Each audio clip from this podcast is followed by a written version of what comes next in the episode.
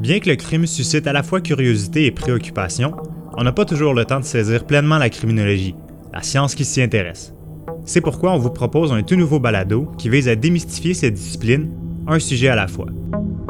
Bien, la criminologie, en fait, c'est vraiment l'étude du phénomène criminel. C'est assez vague. C'est vrai que c'est rare des disciplines universitaires où les, les, étudiants, même qui étudient dans ce programme-là, doivent se faire préciser c'est quoi. Ce qui est fascinant, je trouve, en criminaux, c'est qu'on a choisi, pour ceux qui ont le goût de faire de l'intervention, on a choisi de faire de l'intervention avec une clientèle qui ne nous a pas choisi. Alors la criminalistique, moi je la définirais comme la science des traces, euh, mais des traces dans un contexte litigieux. Euh, on se trouve ici dans le registre des sciences de la matière, alors que la criminologie, ben, moi, je la comprends plutôt comme l'application des sciences sociales à l'étude du phénomène criminel.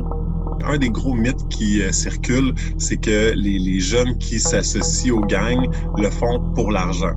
Ça, on l'entend beaucoup. On a connu des jeunes qui avaient envie de prendre leur retraite. Là. Ils avaient 16 ans. Cette année, là, de dormir avec leurs armes sous l'oreiller. Est-ce que c'est un mythe que la criminalité augmente? Probablement.